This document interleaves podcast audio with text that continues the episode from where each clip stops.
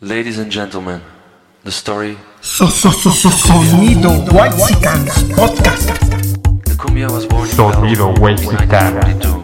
Podcast presenta where it was taken by the Gauchos to Colombia. So, so, so, so, sonido.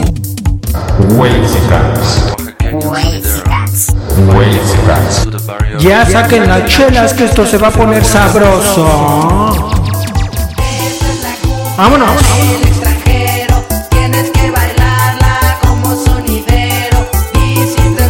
Un saludo para el chicharrón. El chicharo de la Morelos. Mi jefe. Saludos a la Juan. A ver cuándo nos invitan un brownie o un hot cake. Sagrado, to, to, to.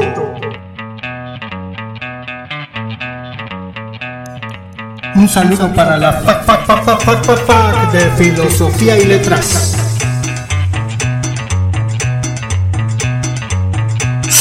Sonido.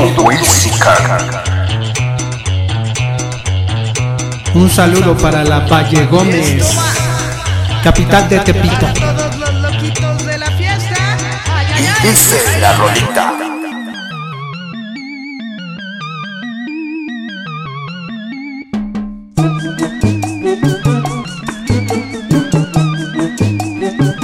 Ver, no estamos en la Condechi, esto es el barrio. So, so, so, so, so, Sonido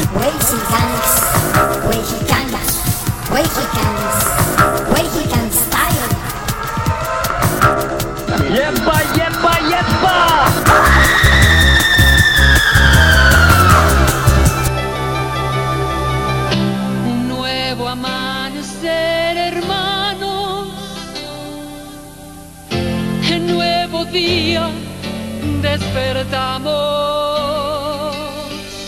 De pie y de contra el viento estamos. Nobleza y honra, mexicanos. Bienvenidos al podcast No se hable de. Y hoy vamos a hablar de. Híjole, si la no sé si haya el premio a el peor presidente de la historia de nuestro país. Digo, porque el mejor presidente de la historia de nuestro país es Benito Juárez, obviamente, Lázaro Cárdenas, y ahora No eres chistoso. pues nuestro cabecita de algodón, Sila. Así te revuelques. O, o qué? ¿Vas a salir que Guadalupe Victoria?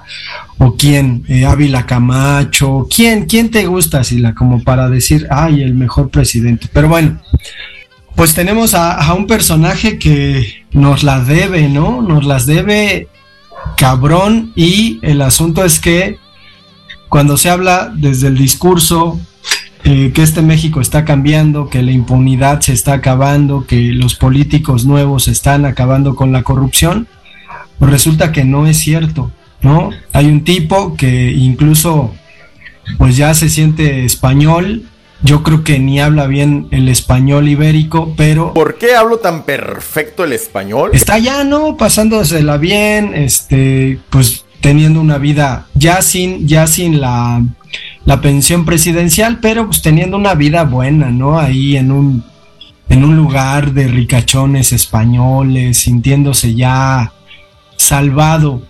¿De quién vamos a hablar, Sila? Este, de nuestro expresidente Carlos Salinas de Gortari, que por, un- puntualmente algo importante. No está mal tener una vida sobrada y opulenta y vivir donde tú quieras. La forma es cómo conseguiste tu varito para hacerlo. En este caso, este personaje, este individuo, pues presidente del 88 al 94 en México, podemos decir que lo que él consiguió o lo que se llevó, pues no es nada honroso Pinche retardo de para mierda. vivir esa vida opulenta y llena de placeres y aún teniendo cierta injerencia política en nuestro México bonito. Pero, ¿qué nos puedes decir tú este, que, que parece que lo odias tanto a este señor? ¿Por qué lo odiamos? ¿Por qué México debería de odiarlo? ¿Por qué todo México debería de odiar a Carlos Salinas de Gortari? A ver, ah chinga, yo pensé que íbamos a hablar de Peña Nieto y mi presentación fue hecha sobre Peña Nieto. Bueno, está bien, está bien, pero digamos Pues es que casi Peña lo Nieto- mismo, ¿no, sí, sí. Peña Nieto es su hijo, pero ahorita que, que dijiste, este, Carlos Salinas de Gortari, dije, ah, pues mira, no quedó tan mal la pinche presentación. Se puede utilizar, se puede reciclar. Ajá, o sea, nada más que, que pinche Peña Nieto es el Salinas 2.0, ¿no? Digo, con como con cuatro o seis manos para robar. Bueno, ¿qué, qué hay con respecto a Carlos Salinas de Gortari? Creo, creo que debemos mencionar en primer lugar y a su favor que desafortunadamente era un tipo muy carismático, que tenía obviamente dentro de su personalidad una especie de arrastre quizás por su por la fragilidad que representaba digo a quien le, le guste Stuart Little pues sabrá que si Stuart, Stuart Little se se candidatera como presidente de los Estados Unidos, pues podría ser votado porque, ay, mira qué ternura, ¿no? Entonces, Salinas de Gortari es un tipo que tiene, incluso en la tesitura de su voz, una forma de hablar. Además, habrá que decir que es un tipo preclaro, ¿no? Es decir, que, que sabía expresarse bastante bien y que tenía un arrastre, ¿no? Común con respecto a, a lo que significa ser un político, en este caso del PRI, preparado en Harvard, me parece que estudió en la Facultad de Economía y que hizo su tesis sobre eh, el socialismo en China, cabrón. O sea, imagínate, ya después se va a Harvard. Obviamente es de una familia con, con lana. Y después se va a Harvard, pero pesa sobre él y sobre su hermano, que pues acabó, bueno, no acabó mal porque Enrique Peña Nieto sacó de la cárcel a Raúl Salinas de Gortari. ¿no? ¿no? Ya sin pedos, ya le regresaron todo su dinero, estuvo encerradito un tiempo, pero pues ya le regresaron su dinero. Pero el asunto es que sobre Carlos Salinas de Gortari pesaba la idea paterna de que iba a ser presidente del país, ¿no? Cercano a esta familia de los de Atlacomulco, pues resulta ahí como, como una cuestión curiosa, ¿no? Y, lo que más me, me interesaría comentar es el asesinato de una mujer de la que él, siendo niño, junto con su hermano, formaron parte. Digo, podríamos decir que es un accidente, pero siendo unos niños jugando pues con un rifle, le disparan a una mujer y la terminan matando y eso sale en las noticias. Ese es el antecedente de nuestro presidente, ¿no? Ahí está y, le fue mal en las elecciones del 88, puesto obviamente por Miguel de la Madrid, le fue mal, porque el priismo se dio cuenta que no tenía la fuerza que tenía y se dio, se dio cuenta que la gente ya estaba hasta la madre de ese pinche partido de cagada, ¿no? Que no hizo nada durante el terremoto, que se tardó en reaccionar, que cuando llegaron los apoyos después del terremoto de todos lados empezaron a chingar las cosas, ¿no?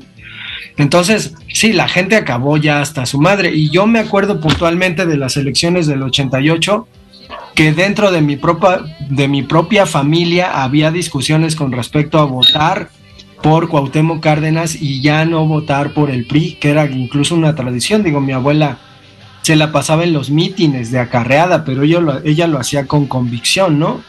Entonces, en este caso, pues tenemos un tipo que llega a la presidencia, pues como, como Felipe Calderón, ¿no? Así, igualito, ¿no? Con una elección robada ya en el episodio en el que hablamos sobre el INE, INEC, IFE, pues lo dijimos, ¿no? Eh, cómo, cómo fue el asunto de, de cómo se robaron las elecciones. Y pues tenemos, ¿no? A un presidente que es recordado porque le toca firmar el Tratado de Libre Comercio y resulta que México pues estaba en general bien, ¿no? La economía estaba bien, a tal grado, no sé si recuerdes, que salió Carlos Salinas de Gortari en televisión nacional, que era pues algo que hacía regularmente, diciendo que deberíamos alegrarnos como mexicanos, porque México al firmar el Tratado de Libre Comercio se convertía casi casi en un país de primer mundo. Y no fue cierto, Sila. Nos vieron la cara, nos timaron. ¿Te acuerdas de ese tiempo? ¿Cuántos años tenías, güey? Este, 10, ¿no? Cuando empezó el sexenio de este cuate. 10 añitos. Sí, no, 11, Sila, porque... Aproximadamente. ¿Te acuerdas de eso? Me acuerdo que la gente, este, ya de repente esa, esa molestia, esa indignación por el fraude de las elecciones del 88 se pasó, se pasó muy, muy rápido, ¿no?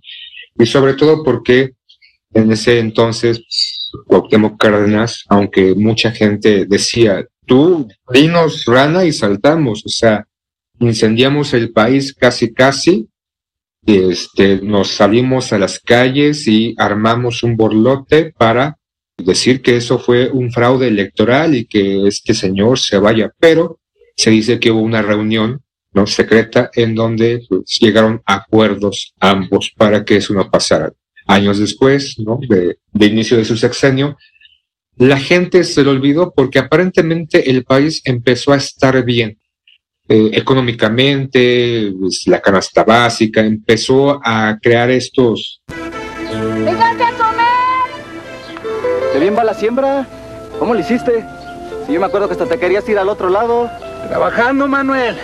Trabajando. ¡Eh! Palabra, Manuel. Confiaron en nuestra palabra. ¡Papá! El año pasado no nos alcanzaba. Para colmo hubo helada. ¿Y entonces? Nos unimos en solidaridad y nos dieron crédito. Y fue a la palabra. ¿Tampoco lo vas a pagar? Claro, la palabra es la palabra.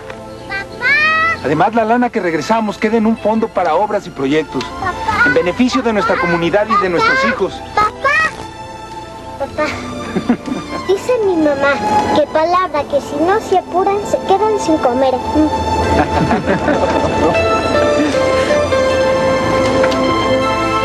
Solidaridad. Unidos para progresar.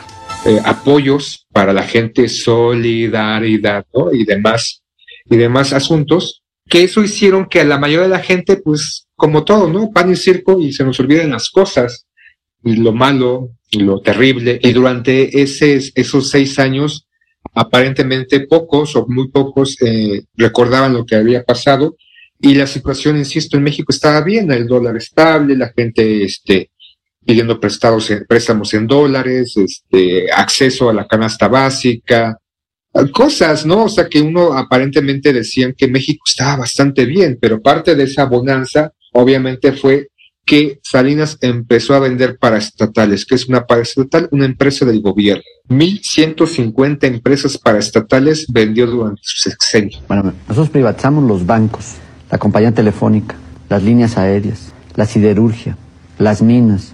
Estamos ahora procediendo a privatizar los puertos, los aeropuertos. No hay modelos.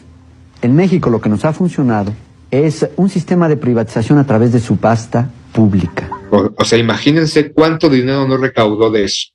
Y una de las más importantes que fue Telmex, ¿no? Se la vendió a su cuate, a su bro, a su hermano, a su carnal, Carlos Slim, ¿no? Y tuvo el control durante varias décadas del monopolio. Y lo que dicen mucho, ¿no? Slim era el, como el amigo o el prestanombres de Salinas, porque ¿dónde fue a dar ese dinero? ¿Cómo se utilizó ese dinero? Y recuerdo, y lo he mencionado en alguna ocasión, me acuerdo que en la secundaria un maestro de historia nos dijo en algún momento antes de las elecciones del 94, no crean en lo que están viendo jóvenes, no crean que el país está bien, espérense, van a ver la realidad del país cuando se vaya este presidente. Y dicho y de hecho, se fue Salinas y el país estaba mantenido o sostenido con pincitas que se estaban cayendo. O sea, lo bueno aparentemente que tenía el México en ese entonces no era cierto, era un espejismo, era un... Pues hay una historia creada por los políticos en ese entonces, principalmente por Salinas, y después del 94, pues todos vivimos la realidad y de ahí para el real, ¿no? O sea, porque no es solamente eso. Pero, ¿qué podemos decir de Salinas, no? Es un, podemos decir que es eh, el Maca Maquiavelo, ¿no? Mexicano, porque realmente hizo, deshizo, controló, puso y dispuso, creó una fortuna que obviamente él dice en innumerables entrevistas, como tú dices, con su voz suave, sencilla, muy armónica.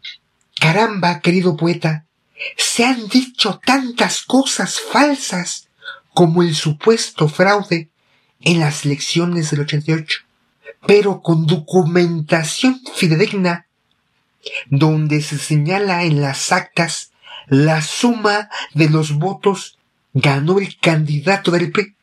Además, yo no mandé a matar a Colosio. Debo decirte, poeta, que cuando supe lo ocurrido, mi corazón se hizo chiquito. Entonces, todo esto son invenciones de todos aquellos que vieron en mí un muy buen presidente, casi, casi a la altura de Benito Juárez y con más logros que Madero. Entonces, querido poeta, todo esto es una política ficción en donde se ha creado toda una historia para desprestigiar todos y cada uno de los logros que se obtuvieron durante mi presidencia y que cimentaron las bases para tener un México democrático. Sin duda, yo seré recordado en la historia del país como el primer presidente de extracción presta que vio por todos los mexicanos. Gracias, querido poeta. Entonces, es, es, es alguien realmente que jodió, junto con otros han estado jodiendo este país, ¿no? Como tú dices, está en España, antes se fue a Dublín, eh, egresado de la UNAM en economía, se fue a Harvard, eh, ya en un momento tú lo dijiste, ¿no? Estos políticos que fueron inculcados en el neoliberalismo, ¿no? Esta política creada desde Estados Unidos, pues fueron a estudiar ahí para implementarlo aquí en México. El Tratado de Libre Comercio que decía que ya México iba a estar, ¡put! O sea, íbamos a ser primer mundo, íbamos a estar dentro de los siete más ricos, o sea, nos pintaron hermoso y pues plácido. Y lo que trajo el Tratado Libre de Comercio fue que muchas empresas, industrias meramente mexicanas cayeran, que el, el campo cayera, o sea, que las mineras entraran, que los productos chatarra nos invadieran, que la forma de, de, de, ser como mexicano se transformara, que el aumento de la obesidad aumentara drásticamente.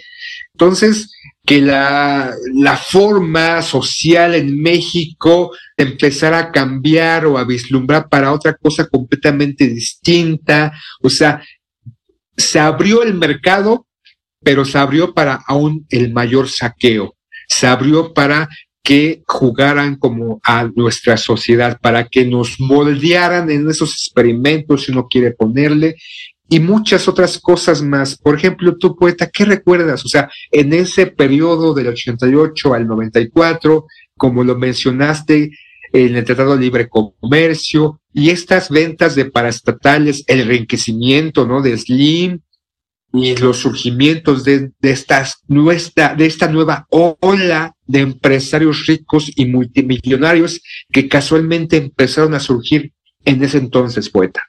Pues es que podríamos considerar que era lo inverso de lo que aparentemente está pasando hoy, ¿no? Es decir, el Estado completamente desmantelado y dentro de una dinámica que no es tampoco eh, propiamente mexicana, ¿no? Es decir, la globalización, el mercado libre, eh, este, este vencimiento que tuvieron los estados mundiales, ¿no? Con respecto a decir, pues tampoco se pueden sostener estados casi de carácter totalitario, ¿no? En donde el Estado soporte la administración absolutamente de todo, porque sabemos qué es lo que implica, ¿no? Que quienes trabajaban en el Estado se enriquecían y en este caso, pues lo que hicieron fue vender las paraestatales con la, la, la cuestión y el pretexto es ya no podemos eh, mantenerlos, ¿no? Es decir, la economía después de ciertas crisis económicas, la cuestión con López, López Portillo, ¿no? Y cuando expropió la banca y luego empezaron a vender los, o sea, todo esto influye para que el, el Estado diga, pues tengo que vender mis paraestatales. El asunto es, como dijiste, ¿dónde quedó ese dinero? Y ahora se intenta una cosa inversa, ¿no? Es decir, se intenta hacer fuerte al Estado frente al mercado. En la, marcha del domingo de quienes dijeron no se toca el INE, pues esas personas no salieron a marchar diciendo no se tocan las paraestatales, ¿no? De hecho, ni se enteraban o les valía, o peor aún, pues eran negocios que ellos tenían, ¿no? Y que ahora no tienen y pues resultan ahí como, como que se sienten castigados. Sin embargo, creo que eh, el asunto es que nosotros hablamos de esto y el propio Salinas de Gortari diría política ficción. A ver, di, di como dice Salinas de Gortari, política ficción. Es poeta, eso que tú dices es política Bien, a mí me encanta el término porque implica que el pueblo se ha hecho una serie de cosas en torno a él, una serie de historias en torno a él que, pues de acuerdo a su perspectiva de las cosas no casan, ¿no? Entonces, estamos pendejos porque pasamos hambre después de todo lo que ocurrió con el error de diciembre y cuando dejó el sexenio ahí altarado de, de Cedillo, ¿no? Que hoy anda ahí como muy alzadito todo, diciendo, diciendo cosas, pero el problema es, la consecuencia que tiene, ¿no? El asunto de Carlos Salinas de Gortari y peor, a- peor aún, todavía la, la injerencia que tiene dentro de la política. Digo, yo no, o sea, ha- han salido fotografías, ¿no? De un montón de políticos ahí con Carlos de Sal- Salinas de Gortari en fiestas ahí en Atlacomulco, se la pasan chido y, y pues son fiestas eh, de opulencia. Pero el asunto es, o sea, eh, ¿qué pensará, no? Es decir, ¿a cuántas personas se llevó al traste? Y digo, a lo mejor los jodidos, pues siempre vivimos así, ¿no? Y, nos las arreglamos para sobrevivir, pero sí se cargó a la clase media bien cabrón. Entonces, el asunto es, eh, pues, ¿qué pensará, no? Este cuate, ¿cómo sigue teniendo injerencia y qué pensará ahora de su partido, el PRI, ¿no? Habrá hablado con Alito, le habrá dicho, oye, pues ya, ya estuvo. Porque sin duda los que criticaron a Alito pues son partidarios de Carlos Salinas de Gortari. Y esta cuestión de que se haya alejado, ¿no? De la, de la vida pública, que dicen que tiene, tiene ahí un romance con Adela Noriega, ¿no? Por ahí se, se, se cuenta. Pero, pues, eh, o sea, en realidad es, es una cuestión superada. El problema es que, pues, al final no hay intención de encarcelamiento, ¿no?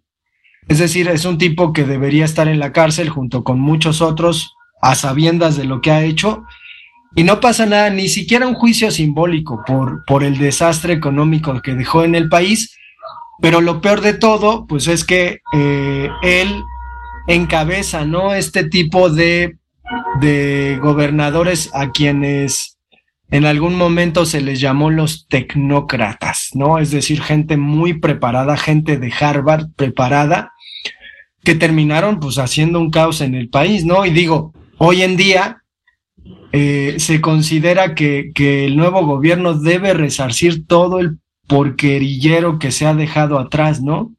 Y se le juzga, ¿no? Al, al nuevo gobierno diciendo es que no está haciendo lo suficiente. Pues imagínate, después de años y años de saquear al, al Estado, pues cómo, cómo se va a poder hacer algo ahí. Pero bueno, pues ya si la vamos, van, vámonos despidiendo de este pinche episodio porque me caga el Carlos Salinas de Gortari. Hay niños en, en la Ciudad de México, creo que todavía, que llevan una máscara de Carlos Salinas de Gortari que se hicieron populares en un momento. De Día de Muertos. Y que están pidiendo dinero en los semáforos, los niños junto con, con gente. Y entonces hay una, hay una cosa muy curiosa porque el niño es subido a los hombros de la persona así para que tenga cierta altura con la máscara de Carlos Salinas de Gortari y una capita roja. Y entonces el niño empieza a hacer unos gestos que tienen que ver con robar, ¿no? Con robar, el niño hace así como que roba, es su rutina, ya luego se baja y pasa a pedir dinero a las ventanas de los carros. Y digo, pues eh, es algo que incluso estos eh, ricachones del país puedan haber encontrado en el, los semáforos, ¿no? De, de, la Ciudad de México, pero pues ¿qué pensarán? O sea, no pasa nada, no pasa absolutamente nada, ¿no? Ese güey sigue impune y así seguirá y supongo que así se morirá como el pinche Echeverría, ¿no? Sin pedos, sin pedos. Ya nada más para que terminar y que sigas enojándote, ahorita me estaba acordando de la leche radioactiva que se compró durante su sexenio en el 86 y 87 que en ese entonces era la Conasupo, se compró leche radioactiva, cabrón. Entonces no hubo esa marcha de indignación por eso. O sea, no mames, le iba a dar leche radioactiva a la sociedad, porque en ese entonces la gente compraba mucho en Conasupo, lo que ahorita es Liconza o no sé cómo se llama en este momento. Entonces, esa gente que ahorita está marchando como el ser Gordillo que se estaba muriendo cuando estaba en la cárcel, estaba a punto de irse al más allá y ahorita está toda rejuvenecida, parecía, pareciera un adolescente. ¿Dónde estuvieron marchando? ¿No? Ah, pero ya este gobierno dice, ya están quemados por la sociedad. ¿Qué más juicio pueden tener? Entonces ya vámonos, poeta, ya, ya, ya. Mi hígado nos importa. Ya, estoy enojado. Política ficción, Sila. Política ficción. Lo peor de todo es que yo tomé de esa pinche leche, no chingues. Por eso estás así, cabrón. Sí, este. 1986, después del accidente de Chernobyl, la Organización Mundial de la Salud alertó a todo el mundo que debía evitar la compra o venta de productos contaminados por la radiación. Sin embargo, con todo y la advertencia, México compró a Irlanda 40.000 toneladas de leche radiactiva en polvo. 40.000 toneladas que Brasil ya había rechazado. La compra se hizo a la compañía irlandesa Irish Dairy Board, ahora conocida como Ornuga. En 1987, la leche contaminada llegó al puerto de Veracruz y Conasupo, la paraestatal dedicada a distribuir leche entre poblaciones vulnerables, la repartió por todo el país durante años. El vicealmirante Manuel Rodríguez Gordillo, preocupado por los daños que la leche radiactiva podría causar a la población, pidió a Miguel Ángel Valdovinos de la planta nucleoeléctrica de Laguna Verde que realizara pruebas al producto. Los resultados revelaron que la leche rebasaba 10 veces los límites de radiactividad permitidos. Después de actuar con estricto apego a sus funciones, revelar la información e insistir sobre el peligro de la leche radiactiva, Rodríguez y Valdovinos fueron hostigados, perseguidos y destituidos de sus cargos. Los gobiernos de Miguel de la Madrid, Carlos Salinas y Ernesto Cedillo hicieron caso omiso de su irresponsabilidad en la compra de la leche contaminada. Hasta ahora no existe un estudio sobre sus efectos en la población. Sin embargo, como señaló en 2014 la doctora Rocío Cárdenas, es posible que haya una relación entre el consumo de leche contaminada y el aumento de cáncer infantil de 1987 a 1997. El daño que provocó la leche radiactiva es irreversible.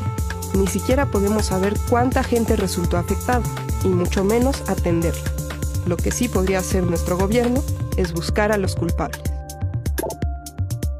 Dentro del programa de solidaridad que fundó Carlos Salinas de Gortari con apoyos sociales, supuestamente, pues había esta cuestión de la leche liconza, entonces es algo muy, muy de la Ciudad de México, digo, no sé si en Latinoamérica también ocurra algo así, pero se consideraba, ¿no? Que la leche, obviamente sin, sin la grasa animal, ya pura, pura porquería, pues era parte de la nutrición de los mexicanos pobres, ¿no? Entonces a mí me mandaban muy temprano, como a las seis de la mañana, con mi bote de leche. Llegó a tal grado el asunto de la leche liconza, que normalmente te la venden en bolsa y todavía existe, y es muy barata, mucho más barata que la leche que venden, eh, pues cualquier empresa de estas que venden leches horribles. Eh, llegó a tal grado en el eh, sexenio de Salinas de Gortari que llegabas, metías tu, tu, este, tu botecito, apretabas un botón y salía leche de un tubo. ¿Quién sabe de dónde estaba esa pinche leche? Cómo, pero tú debías llevar tu bote, tapabas tu bote y te ibas para tu casa. Todos los días podías ir a que te sellaran tu tarjetita para tener buena alimentación. Entonces, así, así las cosas con Carlos Salinas de Gortari. Que todavía se ocupa, poeta. Todavía van a las 6 de la mañana con su tarjetita. Nada más que ahorita es en bolsa y me parece que cuesta 10 pesos. La leche comercial va entre los 20 y los 26 pesos. Y la- si es la de almendra, está más cara para esas nuevas generaciones mamalonas. Pues sí, pues entonces nos escuchamos después. Adiós. Año con año todo vale más. Año con año la crisis va avanzando y aumentan los abusos del gobierno. Y ahora nos dicen que